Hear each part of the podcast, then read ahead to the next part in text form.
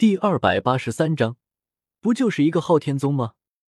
等到柳二龙回过神来的时候，白羽薇已经将这个昊天宗用来警戒守门的小村子给清理一空了。回到了柳二龙的身边之后，白羽薇笑眯眯的将柳二龙给拉到了村子里面自己随手清理出来的空房子中。二龙老师，我们就在这等等唐三哥哥和弗兰德院长吧。是的。白玉薇和柳二龙两个人这次先行前往昊天宗，就是起个打前站外加堵门的作用。而唐三则是到了突破七十级最关键的时刻，所以只好晚几天再过来。根据唐三的计划，等到将整个昊天宗都吸收到亡灵帝国里面之后，死亡神位传承考核的第三考就差不多可以完成了。到时候。如果有神赐魂环奖励的话，自己就可以尝试着冲击一下十万年第七魂环。想必以十万年魂环为基础施展出来的武魂真身，肯定是会对自己的实力有着一个极大程度的提升的。至于派遣白羽薇和柳二龙先行前往昊天宗打前站外加堵门，则是唐三想到了自己有很大的可能性会获得十万年第七魂环，所以有些心急。因此，就将自己最信任，也是最亲近的白羽薇给派遣了过来。而柳二龙这位唐三手下亡灵帝国中的最高战斗力，则是属于被唐三给派遣出来负责保护白羽薇的。当然，在白羽薇和柳二龙出发之前，唐三是对白羽薇千叮咛万嘱咐，叮嘱白羽薇千万不要提前对昊天宗释放瘟疫。一定要等到自己带着弗兰德赶到再行动。唐三这么做，除了担心白羽薇的安危之外，更多是想要自己亲手灭掉昊天宗，将昊天宗给纳入到亡灵帝国的拼图里面。对比，白羽薇只是温柔的笑着点头，表示自己肯定会等到唐三赶来之后再行动的。事实上，对于唐三心中一定要亲手灭了昊天宗的执念。白羽薇已经懒得吐槽了，因为在唐三经历的那些轮回中，后面几次的轮回，如果不是唐昊以死相逼的话，唐三早就把轮回中的昊天宗给灭个鸡犬不留了。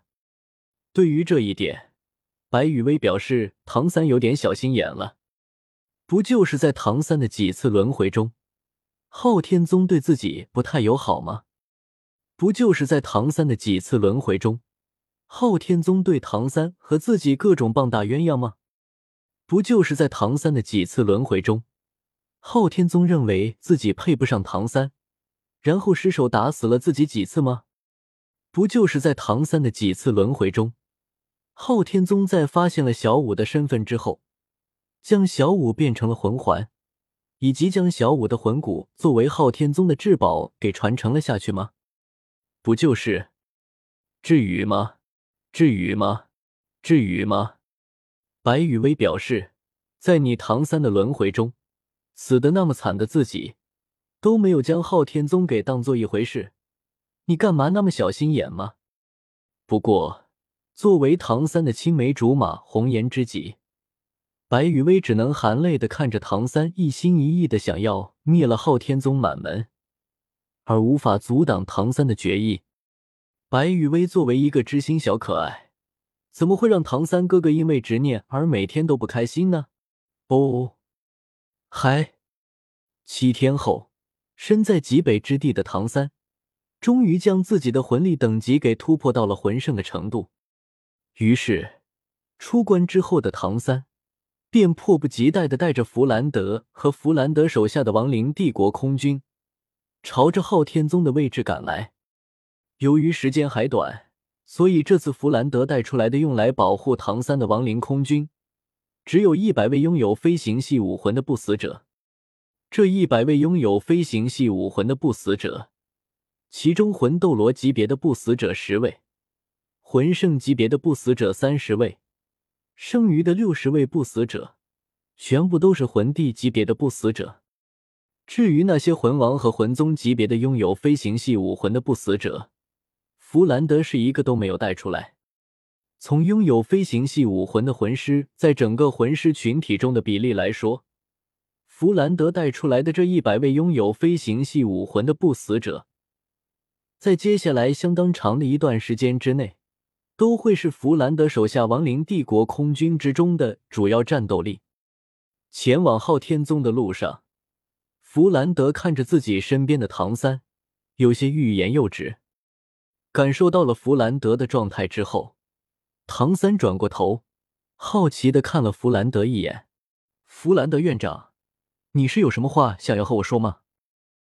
小三被唐三这么一问，弗兰德就更加的不知道自己接下来的话应不应该说出口了。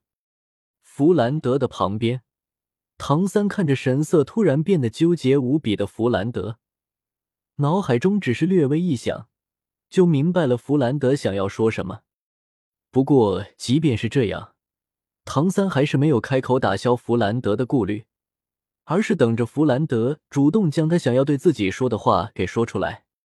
另一边，纠结了半晌之后，弗兰德终于还是将自己要说的话给说了出来：“小三。”你知道你的身份吗？看着弗兰德终于开口了，唐三笑了笑：“当然知道啊，不死者之王，亡灵帝国的皇帝，死亡神位的传承者。”唐三的话让弗兰德噎了一下，不过很快，弗兰德就继续开口了。对于弗兰德来说，既然提起了话题。那么自己就应该将自己知道的事情告诉给唐三，不然唐三在灭了昊天宗之后就后悔了怎么办？小三，我说的是你的真实身份。说着，弗兰德也不给唐三开口的机会，就将自己知道的情况一股脑的都说了出来。你的真实身份就是昊天宗的弟子啊！你的父亲唐昊，正是昊天宗这一代的昊天斗罗。同时，也是斗罗大陆上面最年轻的封号斗罗。所以，你想要灭掉整个昊天宗，将昊天宗给吸纳到亡灵帝国里面的行为，是属于，是属于什么？弗兰德没有说出来的，但是唐三却已经明白了弗兰德想要表达的意思。对此，唐三表示这都不是事，不就是一个昊天宗吗？灭就灭了呗。再说了，自己肯让昊天宗加入亡灵帝国，已经算是格外开恩的神赐了。毕竟，永生的机会可不是谁都可以有的。